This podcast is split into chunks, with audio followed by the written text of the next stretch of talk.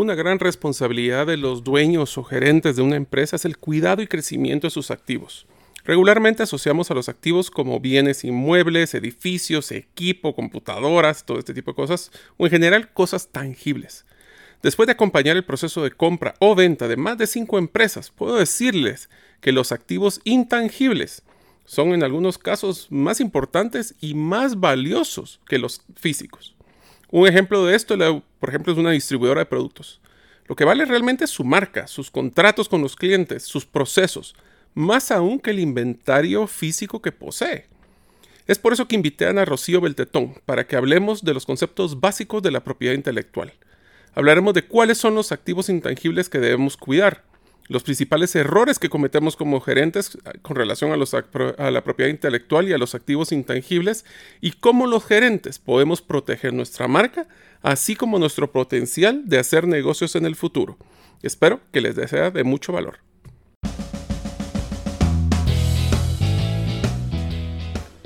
Bienvenidos al podcast Gerente de los Sueños, donde le brindamos las herramientas prácticas, competencias e inspiración para que los líderes de impacto cumplan sus sueños.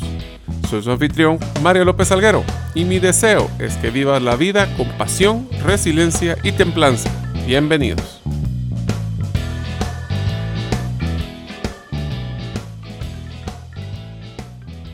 Hola amigos, bienvenidos al episodio número 42 del podcast Gerente de los Sueños. Mi nombre es Mario López Alguero. Durante toda mi vida he tenido una fascinación por los carros de control remoto. En realidad inicié con carros, pero también he tenido pues, un aerodeslizador, aviones y mi más reciente adquisición, el Falcón Milenario de las Guerras de las Galaxias, que en realidad vuela. Me encanta usar mi imaginación. Al día de hoy sigo creando escenas en mi cabeza de cómo estos equipos funcionarían, por ejemplo, en una galaxia muy, pero muy lejana. Deseo agradecerte que nos escuches el día de hoy.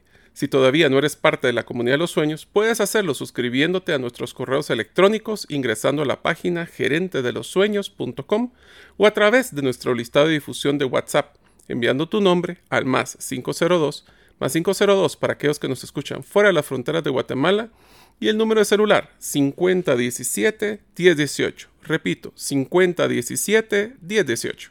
El webinar Las 5 razones para considerar invertir en criptomonedas. Este fue un evento que servía para darles una introducción al mundo de las criptomonedas y cómo invertir en ellas, como en Bitcoin, Ethereum o Cardano. Logramos una participación de más de 160 personas y en un día sábado por la tarde. Ahora, me escribieron muchas personas diciendo que ese día y la hora pues no le era muy conveniente. Así que decidimos pues que vamos a mandarles el video de la grabación y lo estaremos realizando a través de los diferentes medios de comunicación de la comunidad de los sueños. Así que si todavía no eres parte de la comunidad, recuerda, solo debes de incluirte en el listado de distribución de correos electrónicos o a través del grupo de WhatsApp. Espero que les guste ese webinar.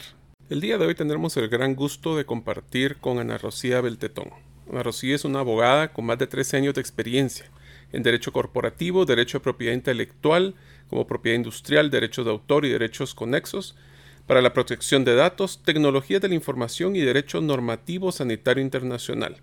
Posee experiencia trabajando con clientes en los mercados de productos de consumo, alimentos y bebidas, restaurantes, textil, tecnología y crecimiento. Actualmente es miembro del Comité de Protección de Datos, así como miembro del Comité de Franquicias de la Asociación Interamericana de la Propiedad Intelectual.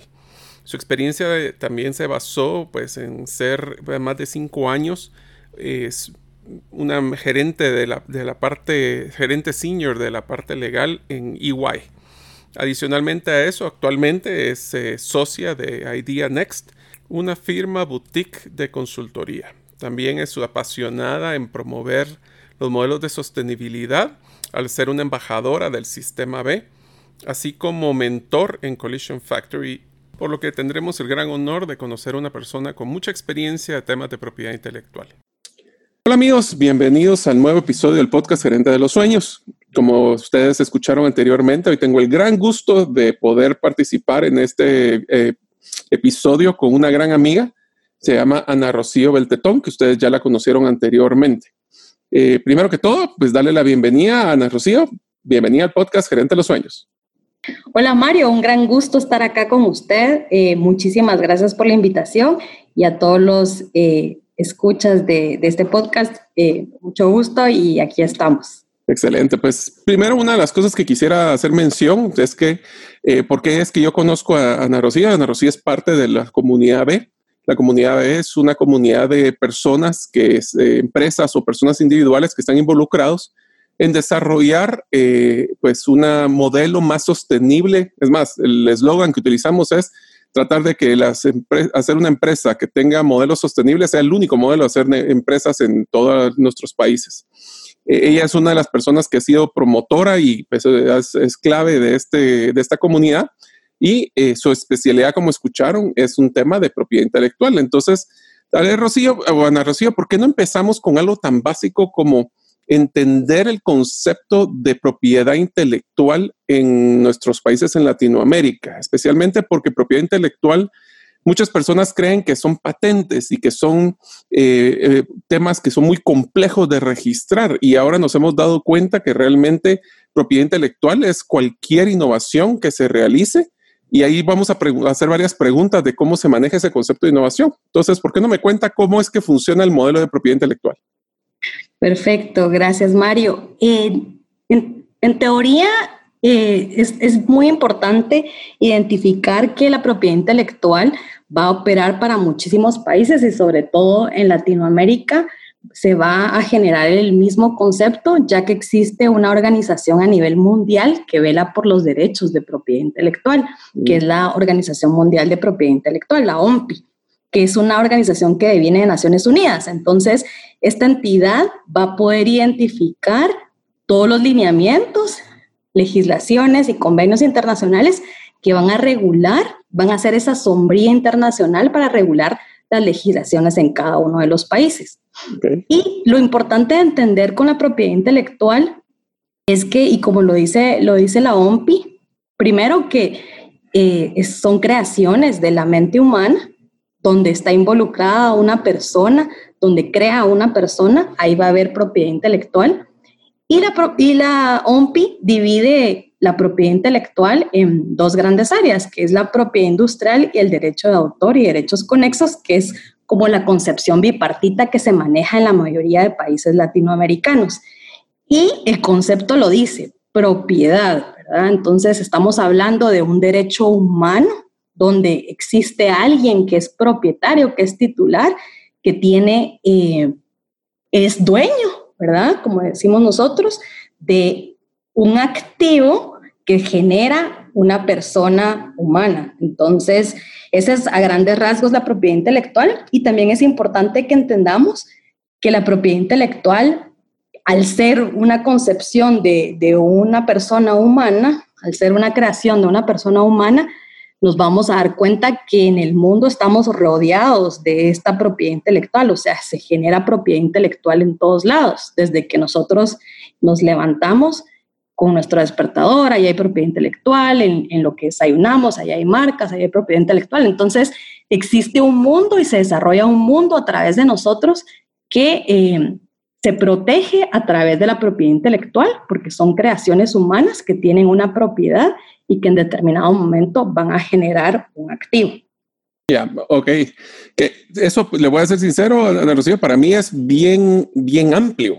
Y le voy a decir por qué le, le menciono este tema. Y es que yo me acuerdo que la primera vez que yo escuché como gerente el tema de propiedad intelectual fue hace varios años cuando Microsoft creó esos grupos de auditoría de las de las personas que habían hecho uso de software pirata y que ellos básicamente estaban haciendo penalizaciones y multas a empresas que habían comprado o no habían que habían comprado una licencia, le habían replicado o que habían ni siquiera comprado una licencia formal. Eh, ahí fue donde empezó el auge de este tema de propiedad intelectual o esto viene desde hace mucho más de antes. No, realmente, imagínense que el primer convenio internacional que hay de, propiedad industrial es un convenio denominado el Convenio de París que data de 1883, donde ahí se empezó a regular el tema de las marcas, donde, por ejemplo, en, en, las poblaciones se marcaban a sus animales, se marcaban sus productos y de ello deriva el tema de marca, ¿verdad? Porque ah, querían identificar. el concepto de marcas porque venían de cuando marcaban el ganado de, con el nombre.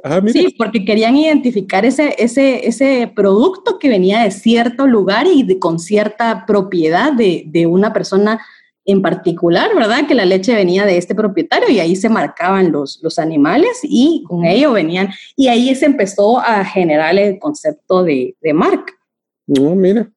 Y yo también, pues, una de las cosas que tal vez me gustaría para ir avanzando en, los temas, mire, hablar de propiedad intelectual creo que es algo que todos nosotros eh, lo vemos así como alejados, porque como la mayoría de nuestros, nuestros gerentes o de las audiencias son o emprendedores, son personas que están trabajando en una empresa o son pequeños o medianos empresarios, ¿cuáles son las principales consideraciones que debería tomar un gerente a la hora de, especialmente su día a día? Relacionadas a la propiedad intelectual. Y voy a poner un ejemplo para que, porque a mí me gusta esto volverlo tangible y se lo voy a poner así. Ustedes sabían, y esto fue una discusión que tuvimos con Ana Rocía hace un par de, hace un par de semanas, ustedes sabían que tenemos que tener cuidado cuando ponemos la música en un restaurante, porque la música tiene propiedad, un registro de propiedad intelectual. Y muchos restaurantes a veces se meten en problemas porque lo primero que hacen es poner un Spotify o un iTunes y lo ponen como música ambiental inclusive la radio. Entonces, ¿cuáles son esas consideraciones que deberíamos de tomar en cuenta como un gerente o un empresario? Ok, sí. Eh, sin duda es un tema que se ve complejo y que tiene exactamente el mismo riesgo o puede llegar a tener el mismo riesgo de no pagar impuestos o de no pagar las planillas de trabajadores adecuadamente. Entonces, es algo que sin duda un gerente integral, un gerente de los sueños debe tomar en cuenta. Y el principal punto, creería yo, es eh, saber qué es la propiedad intelectual, o sea, identificarse con los términos de propiedad intelectual. Como segundo punto, ser consciente de qué capital intelectual, o sea, qué propiedad intelectual va a tener mi empresa y qué, con qué con qué cuenta mi empresa, ¿verdad? Con qué activos cuenta mi empresa. Y al ser consciente de ese capital de propiedad intelectual, o sea, se puede, se puede llevar a cabo conociéndolo o bien identificándolo a través de un, un, checklist que se genera a través de una auditoría de propiedad intelectual donde usted identifica cuál es, por ejemplo, el conocimiento que los empleados tienen dentro de la empresa y que han generado una propiedad para la empresa qué marcas, qué patentes, qué conocimiento y know-how que platicábamos, qué eh, capacidades, por ejemplo, eh, qué licencias, qué marcas, todo el portafolio de marcas, de productos. Entonces, se genera un, un checklist donde usted puede identificar qué propiedad intelectual tiene. Y al conocer la propiedad, sí. Ajá, no, y eso es solo para, para aclarar a la audiencia. O sea, por ejemplo, si ustedes van a crear una empresa nueva, por eso es de que piden en el registro el concepto de registro de marca. Porque el problema no es tanto que ustedes vayan a registrar la marca, es que su marca no se puede parecer a otras personas. Les voy a poner un ejemplo y le cuento a Ana Rocía que me acaba de pasar. En una de, los, em, de las empresas que yo manejo, que es la clínica de cirugía plástica, encontramos una clínica de nutrición en Guatemala que tenía en un 80% igual nuestro logotipo. Eh, y eso nosotros obviamente tenemos un registro de marca que, que, que, lo hemos hecho desde el momento que se nos ocurrió el logotipo. Más, lo que pasa es que muchas personas eh, escogen, a ver, ¿cuál, ¿qué nombre le ponemos a la empresa? Pongámosle XX. Bueno, hagamos un logotipo, aunque sea en, en, un software nuestro, y vamos a lanzarlo. El problema es de que ahí, si no hacemos esa validación, sí nos podemos meter en problemas o no. Ajá, es correcto. Con el, con el, tema, con el tema marcario, primero lo que tenemos que identificar que, que las marcas forman parte de la propiedad intelectual y específicamente en la parte de, signos distintivos y propiedad industrial, que es como en Latinoamérica se ve en la parte de propiedad industrial, hay un tema, eh, hay, hay varios principios, pero uno de ellos es el principio de especialidad. Entonces, si por ejemplo usted tiene su marca eh, registrada en una clínica de, nutrición, me decía, ¿verdad? Nosotros la cirugía plástica, la que se sacó después fue una de nutrición. Ah, ok. Ajá. Entonces, podrían estar en clases diferentes porque existe una clasificación internacional de marcas que agrupa a los mm. productos o a los servicios para que usted, por ejemplo, si yo tengo una marca, no me apropie de todos los productos y servicios. Entonces, podría en determinado momento tener una, existir una marca de otro tipo de servicios que sea muy similar a la suya y pueden coexistir en el mercado porque realmente son servicios diferentes. Pero si, por ejemplo, en determinado momento puedan confundir a sus clientes porque crean, que creen que es eh, que la marca es de ese propietario, o sea, al confundirla, entonces ya existe, si existe un riesgo de confusión, entonces es donde ya podría haber en determinado momento una infracción y es lo que nosotros no queremos, que nos confundan con alguien más porque nosotros ya hemos generado una fama comercial y si ellos se van a aprovechar de esa fama comercial, entonces habría un aprovechamiento de nuestra marca y por ende podría haber una infracción. Entonces, lo, correcto, por ejemplo, con el tema de las marcas es hacer una búsqueda de viabilidad que, se realiza en cada uno de los registros de propiedad intelectual del país donde usted vaya a comercializar la marca. Y al hacer esa búsqueda de viabilidad, usted identifica en la clase del producto o del servicio que usted quiere, que están agrupados con una clasificación internacional, que es la denominada clasificación internacional de NISA, se llama, ¿verdad? Donde usted ahí puede identificar si dentro de ese eh, rubro, dentro de esa agrupación de sus productos o servicios, existe o no una marca similar con la que usted en determinado momento podría tener un riesgo, no. Pero si, por ejemplo, eh, está en un rubro que pueden coexistir las marcas en el comercio, el registro de la propiedad intelectual, el registro de marcas en cada uno de los países va a poder identificar que no existe ningún riesgo y otorgar el, el registro. ¿Verdad? O sea, que lo que me está diciendo es de que si yo, por ejemplo, el ejemplo que le puse que mi empresa es de una clínica de cirugía plástica y la otra es una, es una clínica de nutrición. Si se considera, el, registro puede haber dicho dos, dos respuestas, yo reclamo. Uno es, eh, si tienen, los dos son clínicas y los dos están enfocadas a la mejora del cuerpo, entonces por ende sí pelean en cierto rubro parecido pudo haber entonces, ¿qué, ¿qué, pasa? ¿Votan la otra marca? O, miren, nutrición no tiene nada que ver con, plástica, cirugía plástica, entonces sí pueden convivir en el mismo mercado. ¿Así es? sí, ahora en el caso, por ejemplo, eh, específico de usted, sí existe en servicios que es una generalidad en todos los temas de, de, médico, de temas médicos, hospitales y demás, donde realmente sí, podía, sí podría generar una confusión. Mario, yo le estoy diciendo en un ejemplo donde, por ejemplo, se trate el mismo nombre donde venden repuestos de vehículos. a ver, le, voy a poner un ejemplo que yo sé que es uno de los problemas más grandes, por lo menos en nuestro país. El nombre Ebenecer. Ebenecer hay iglesias, hay tiendas, hay repuestos, hay, o sea, yo por lo menos he visto en mi vida por tal vez unos 200 pues, eh, empresas o, eh, comercios que se van a sí, por ejemplo. Sí, en, en, ese caso, por ejemplo, y también muy importante, de que pueden existir en el mercado un montón de nombres que no estén protegidos en el registro de la propiedad intelectual. Entonces, la primera persona que presente su solicitud en la marca de servicios o de producto en determinada clase va a ser el que va a tener la propiedad, titularidad y exclusividad para utilizarla. Entonces, si por ejemplo, Ebenezer, yo lo registro para tienda de, de ventas al por mayor o por menor, entonces yo voy a tener la exclusividad. Si por ejemplo Ebenezer es es de, es de tema de restaurantes, entonces ahí es otro rubro y podrían en determinado coexistir, pero yo como el primero que lo inscribí, tengo el derecho de poder oponerme. Y ahí era donde eh, regreso, un poco a lo que usted decía, qué pasa con la anterior, con la anterior marca, ¿verdad? Entonces, si, si usted presenta su solicitud de marca al registro de la propiedad intelectual, tendría que rechazarle esa solicitud si va, va a poder confundir a su marca. Ahora, si no es así, el, registro de la propiedad intelectual lo puede dejar que pase, pero existe un periodo donde usted como titular y que presentó previamente su marca puede oponerse porque usted sí cree que, podría confundir a sus consumidores con que alguien más la, la registre. Entonces usted tiene ese mm. derecho para poder oponerse a esa marca.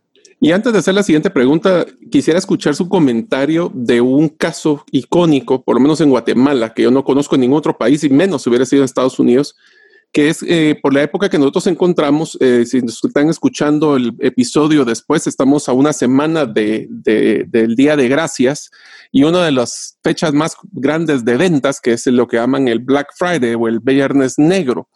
Bueno, lo que nos pasó, por lo menos en Guatemala, es de que una empresa distribuidora de electrodomésticos internacional registró el término de Viernes Negro. Y eso generó un problema serio porque ahora nadie inclusive ya otros han tratado de usarlo y les han, pues, me imagino que penalizado de utilizar ese concepto. Entonces ahora utilizan el, el, eh, semana negra, el jueves negro, el, el, jueves más uno negro, no sé cómo lo utilizarán, pero fue interesantísimo que una terminología de algo que es, primero, no es ni siquiera de nuestro país, sí se pudo registrar como una marca. Sí, y ese, cuando usted hablaba del único país que, que, conoce, recuerdo yo hace un, tiempito donde se verificó ese tema y sí ha, pasado en varios países, inclusive ¿Ah, en países europeos y en, en África, pero ahí han podido revocar esa, es, ese registro, ¿verdad? Al final lo, han, en, el caso de Europa se, se llama, se lo han revocado, pero acá en Guatemala, por ejemplo, se diría, se canceló porque realmente el uso es de uso común o genérico, ¿verdad? Estamos hablando de un término de uso común y genérico que no debería de tener la propiedad nadie. Sin embargo, acá en Guatemala se permitió y eh, inclusive, o sea, no, no, no, si usted, o sea, ha visto, las agencias de publicidad tienen esa parte acá en Guatemala donde respetan de que esté esa propiedad porque eh, los titulares han mandado cartas de advertencia diciendo que no la utilicen. Entonces, las agencias de publicidad ya tienen esa precaución y acá en Guatemala eh, se aduce, se han puesto creativos. Se han puesto creativos para no indicar la palabra. Aquí yo lo que creo es que, y, siempre lo hemos discutido, por ejemplo, en cámaras y eh, vemos temas de propiedad intelectual, que realmente podría haber alguien que cancelara esa, esa marca, ¿verdad?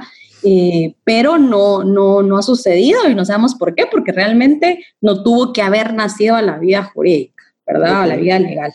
pero ahora regresemos un poquito a los términos que así para todos los que estamos siendo emprendedores o que quisiéramos en algún momento poner una empresa. ¿Cuáles son esos errores que son los más comunes que cometen los gerentes relacionados a propiedad intelectual? Y hablemos no de como este de lo del viernes negro, sino que así personas que están empezando su negocio o que son emprendedores o que son de las pequeñas y medianas empresas. ¿Cuáles son esos errores que usualmente nos cometemos? Yo voy a decir el primero, que fue el que les digo con el ejemplo de lo de la clínica, es no registrar su marca. Ese sería el primero. ¿Qué otros cometen? Ok, yo creo que, que como el más general y importante que yo me he dado cuenta con, con los emprendedores es desconocer o dar por hecho el valor y potencial que tiene la propiedad intelectual en sus empresas. Y esto es, o sea, desconocer que al ser eh, la propiedad intelectual, en el caso, por ejemplo, de sus marcas o en el caso que puedan tener patentes o diseños o, protección de, derecho de autor o nombres de, nombres de dominio, inclusive, que todos estos son activos intangibles. Entonces, el desconocer el valor que puede tener y el potencial que en determinado momento pueda tener sus activos intangibles de propiedad intelectual, hacen que no le, no le presten atención. Y entonces oh, me he dado cuenta y como, como ejemplos es que en el momento que quieren vender o que alguien les quiere comprar su emprendimiento, o sea, pensando que, el, que la marca, por ejemplo, puede tener muchísimo más valor que propiamente la maquinaria o el edificio en donde estén. Entonces, eh, y, que, y desconocer ese valor a veces, y me he dado cuenta que no renuevan las marcas, por ejemplo, ¿verdad? No cuidan sus portafolios de marcas.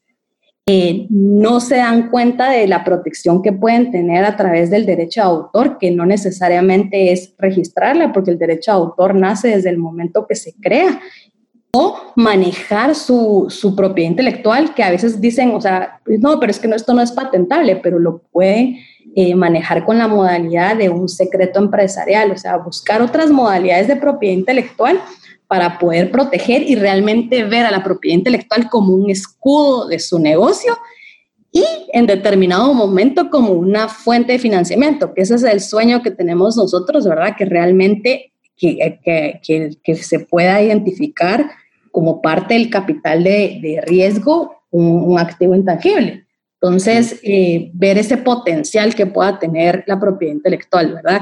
Y, en, y no los digo tal vez solo en emprendedores, ¿sabe, Mario? Porque he tenido la experiencia de trabajar con empresas grandes donde cuando hemos hecho estas auditorías de propiedad intelectual que le comentaba, buscar, eh, buscar con las personas que supuestamente tienen a cargo el tema de propiedad intelectual engavetados, los títulos que no, no han sido renovados y demás, o bien que están exportando con, con, con, productos que no tienen marcas y entonces están en un riesgo gigante, ¿verdad? Entonces, el no tener una política adecuada en las empresas grandes y el no el desconocer el potencial que puede tener en una pequeña, creo que es de, los, de las consideraciones que, o errores comunes que puede cometer un gerente. En unos momentos continuaremos con la segunda parte del episodio del podcast Gerente de los Sueños quiero contarles algo que me tiene muy entusiasmado.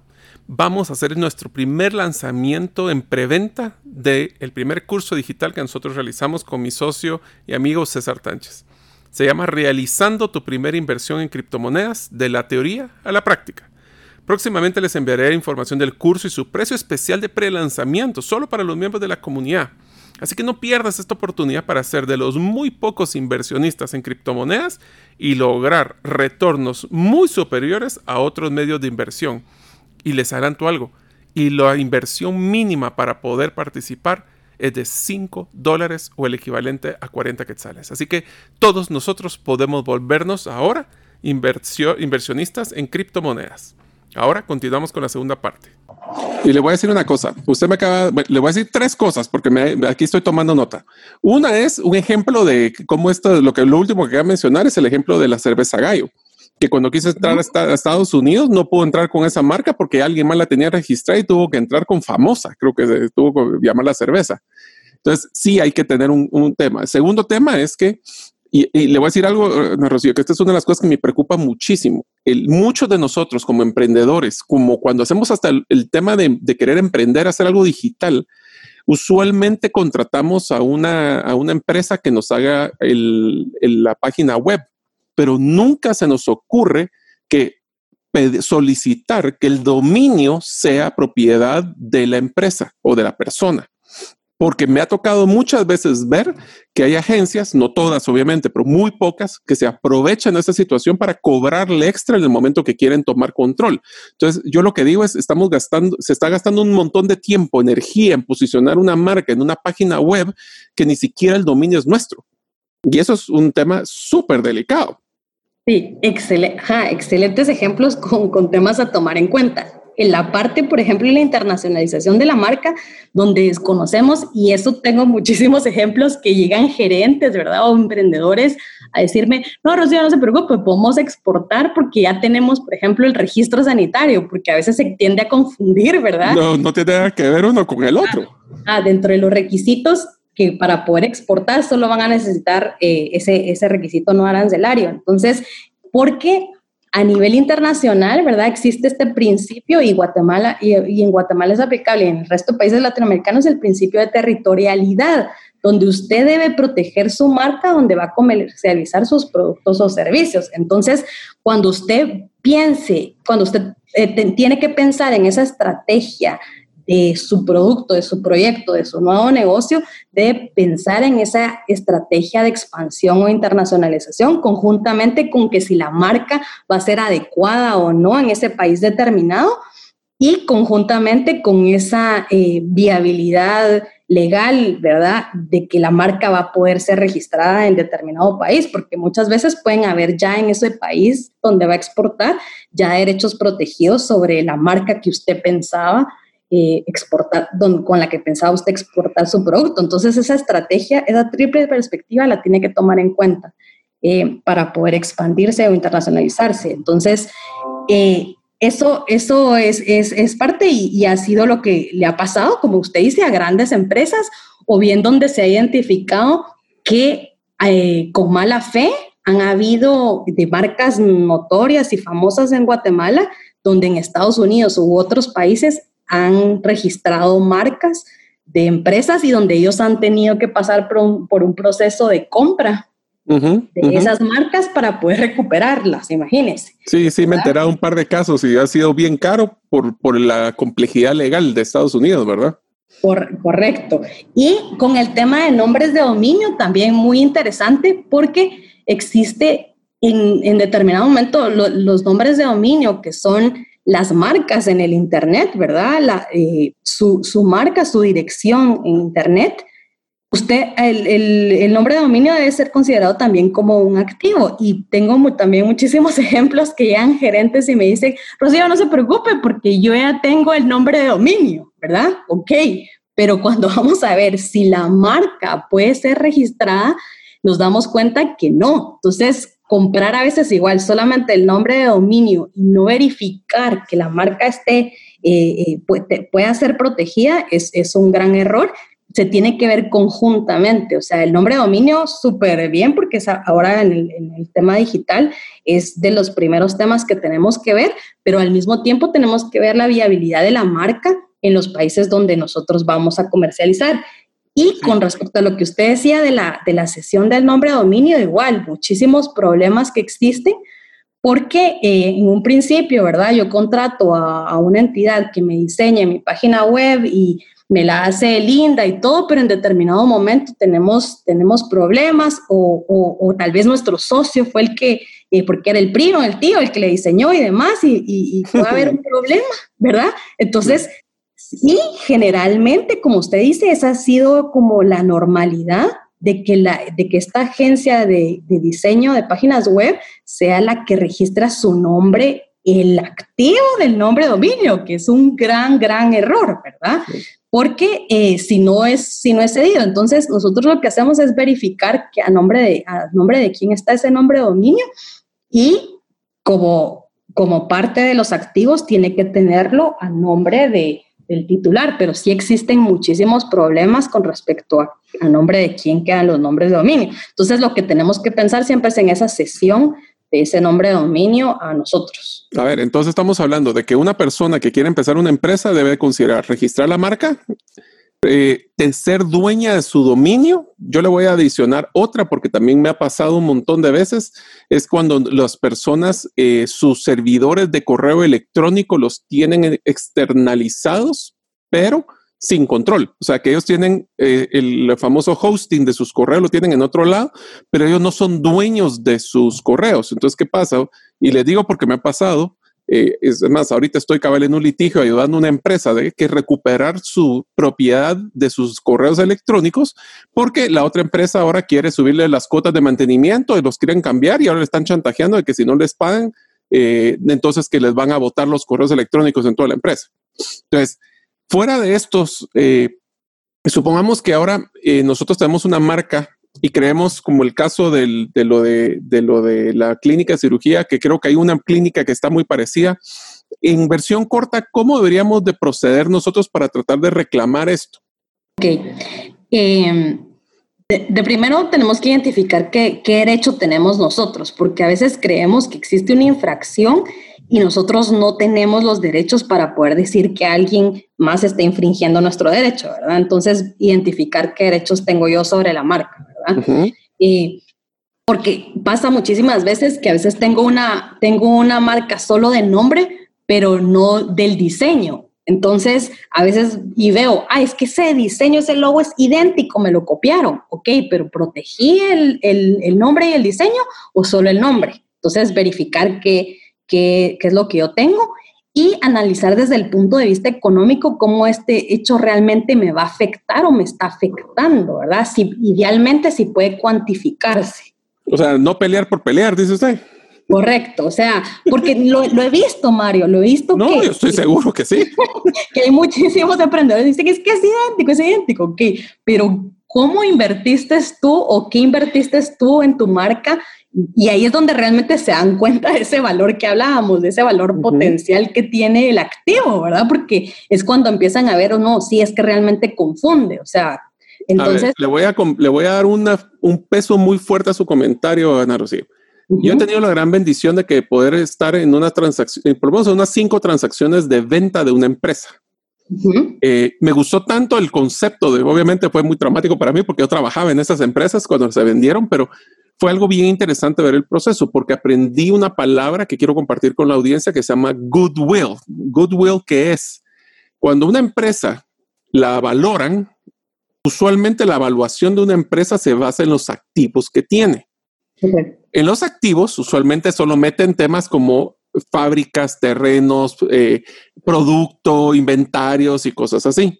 los activos físicos. Los activos físicos, ajá. Y lo, que, lo que se utiliza es para cómo, cómo podemos cuantificar el valor de las marcas. Entonces, para hacerlo, yo sé que hay formas mucho más complejas y yo le dejaré que usted me diga si es por lo que yo vi es, es igual, pero es a la hora de definir las empresas no es tanto el concepto de lo que tiene como activos, sino el potencial de generación de negocios que se puede dar. Le hace un multiplicador de ventas o un multiplicador de utilidad. La diferencia entre ese potencial de negocio y los activos que tiene es lo que le llaman el goodwill, que es básicamente la valoración de la potencial de esos activos no tangibles, como las marcas, los registros, las patentes, que pueden generar negocios en un futuro. Por ahí es como ustedes también han visto el proceso de evaluación o cuánto cuesta realmente una marca. Correcto. Bueno, para, para identificar cuánto, cuánto cuesta una marca, eh, se, se, hace un proceso cabal de, de, evaluación donde existen, y es un tema meramente financiero y económico, donde un consultor financiero y económico ve esa, esa parte con diferentes metodologías, precisamente Desde, la, desde el goodwill, ¿verdad? La reputación que, que ha tenido la marca, y todo lo que ha generado o lo que se espera generar, como bien usted decía. Entonces, hay varios aspectos y esto lo, vemos, por ejemplo, cuando, cuando salen estos listados de las 100 marcas más eh, valiosas del mundo, por ejemplo. Entonces, donde utilizan ese tipo de metodologías y que son, y que son varias y, y que, y, pero ahí bien importante, porque yo, por ejemplo, que trabajé, que trabajé y, y sigo trabajando con evaluadores de, de marcas, ven todos esos aspectos económicos, pero no la protección legal. Y esto se tiene que ver en conjunto, porque nada sirve que su marca genere muchísimo, muchísimo valor económico, ¿verdad? Ganancia y demás. Pero si usted no tiene esa protección legal de la noche a la mañana, o sea, tiene alguien se la quita. Que alguien se la quita, correcto. Sí, cabal. Entonces, Exacto. Eh, eso, eso, eso es bien importante. Un, otro tema es que hay que recabar las pruebas y realmente documentarlas, porque más en los medios digitales, o sea, hoy están y mañana no están, ¿verdad? O en los medios físicos. Entonces, hay que identificar y recabar esas pruebas y documentarlas y a veces se utiliza mucho el tema del acta notarial donde se levantan, ¿verdad? De que se identifica que esté o no esté ese producto que está infringiendo. Sí. Y Sí, realmente al, analizar que, que, si hay una infracción en el medio digital, por ejemplo, en las plataformas ya existen eh, formas de cómo solucionarlo, donde pueden en determinado momento bajarle la página de Facebook, de, Twitter o, o, demás. Ah, sí, hasta eso se consideran activos intangibles, es cierto.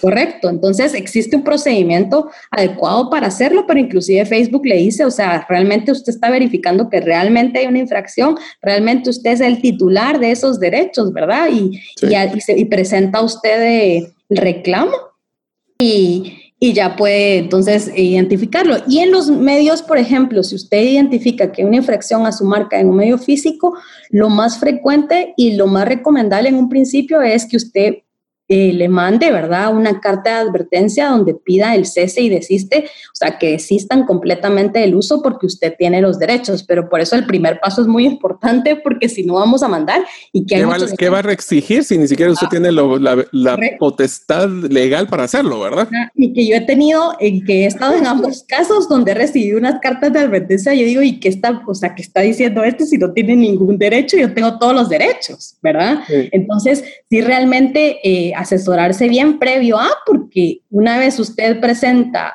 o en el caso de la carta de advertencia, ¿verdad? O sea, no van a hacer nada, pero en el caso que presente una demanda o, una denuncia, puede en determinado momento tener una demanda en, eh, de vuelta. Sí, sí, sí.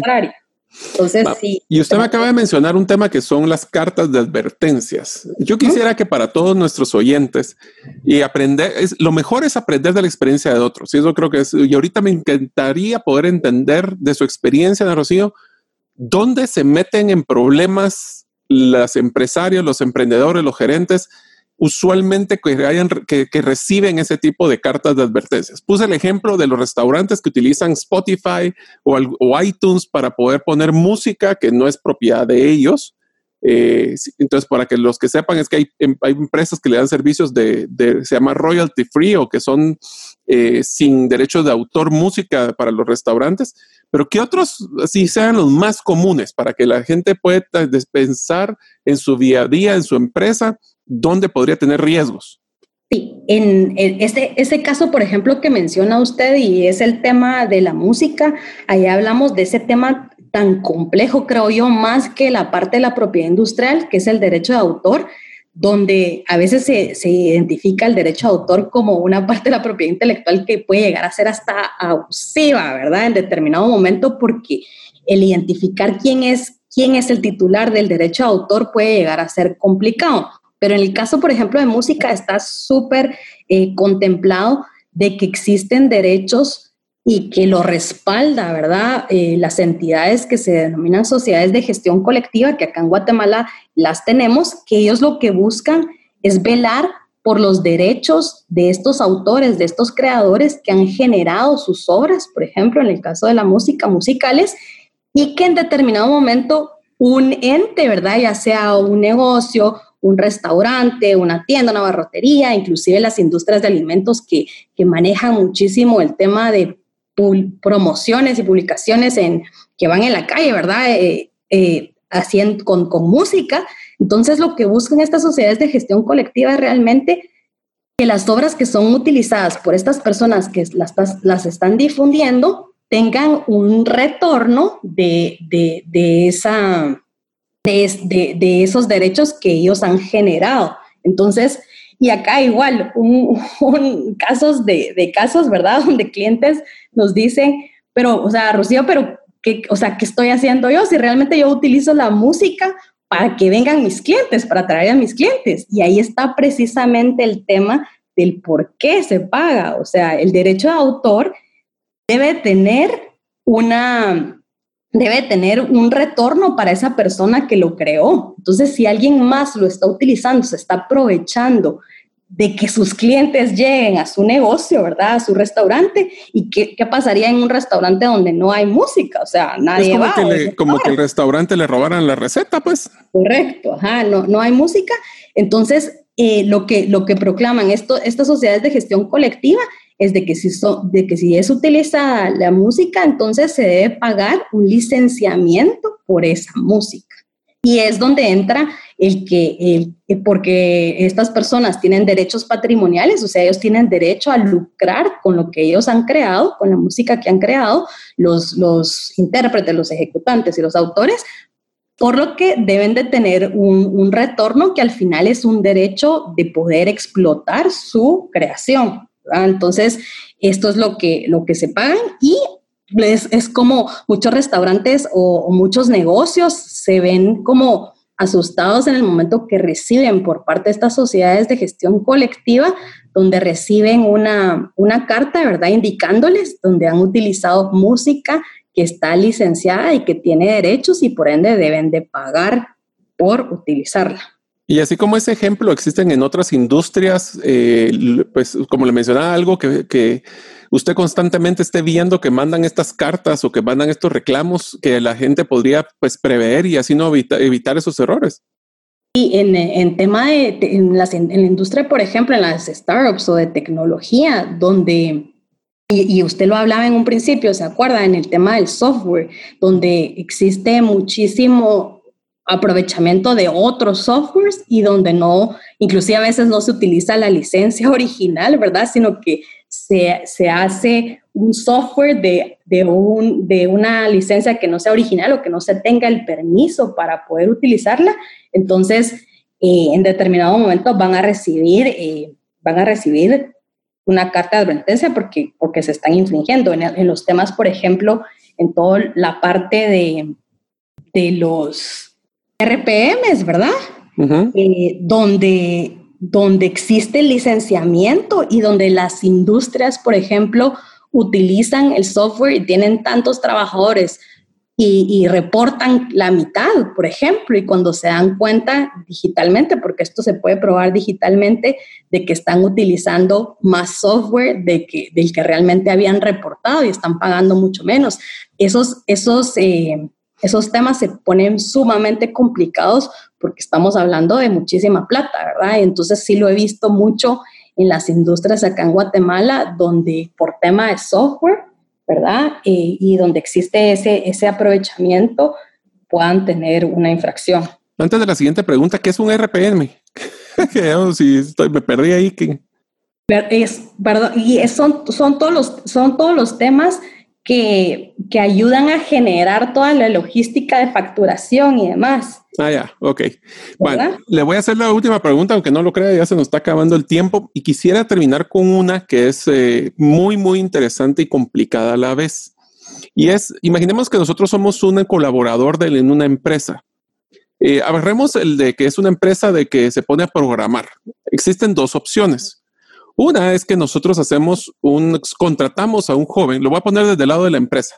Contratamos un joven para que haga un pedazo de software y lo contratamos por servicios profesionales o por externalización, donde tenemos que tener mucho cuidado de tener en el contrato de contratación el tema de que esa propiedad que está generando es propiedad de la empresa porque estamos pagando por ella.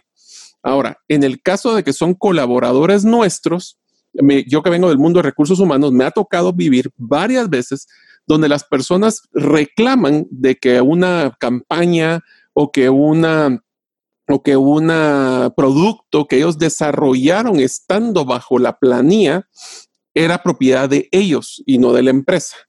¿Cómo se manejan esos, esas relaciones de las personas que trabajan con nosotros y cómo nos podemos proteger de que después no tengamos reclamos de sorpresa de otra persona que está diciendo que va a, reclamarlo? La respuesta solo tal vez para adelantarlo un poco es se tienen que poner estas cláusulas en los contratos. Pero, ¿cómo manejaríamos este tema? Sí, eh, regularmente está contemplado en, la, legislación, en por ejemplo, si hablamos de Latinoamérica, en un código de trabajo y en una ley de propiedad industrial. Entonces, ambas legislaciones se deben de complementar para poder identificar cada caso en concreto, porque ahí en cierta eh, medida, si, si por ejemplo cumple el caso en el que se genera una, patente de invención, pero realmente no era el giro de la empresa, sino que realmente él inventó algo que pueda generarle un valor a la empresa, pero no, no estaba dentro del giro de trabajo de él. Entonces, eh, la ley prevé y, y, en Latinoamérica que en determinado momento podría tener una remuneración económica. Entonces, sí hay que identificarlo bien en el contrato, como bien usted decía, de de qué, de qué temas pueden ocurrir y a quién le pertenece la propiedad intelectual. Eso se da muchísimo en las universidades, por ejemplo, donde tiene que existir una política de propiedad intelectual donde se identifiquen y se normen ahí los, los casos en concreto.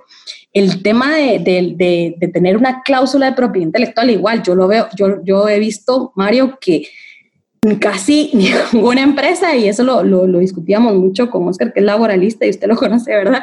Donde realmente no existe una buena cláusula de propiedad intelectual. Entonces, eso es un tema que sí se debe tomar en cuenta. Sí, le voy a contar de que yo donde la conocí... El tema de confidencialidad. Sí, yo donde la conocí fue cabal cuando estuve trabajando en una multinacional y nos generó muchísimo ruido. Esa fue cuando se vendió la empresa local a, a la internacional, porque parte de su paquete de cuidado de protección de propiedad intelectual incluía esta cláusula, que era todos los activos tangibles o intangibles que se generen a través del servicio eh, son propiedad de la empresa, debido a que tenemos una remuneración por tu tiempo en el tiempo que, pues, en el momento que estás generando este producto intangible.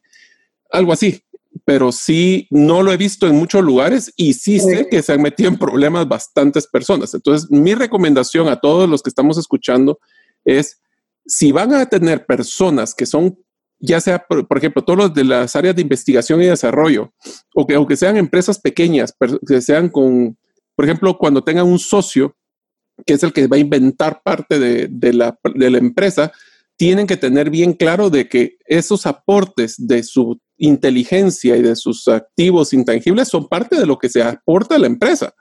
Entonces, solo es de tener mucho cuidado porque créanme, esto vale dinero y usualmente no le ponemos atención a esto, ¿verdad, Rena Rocío?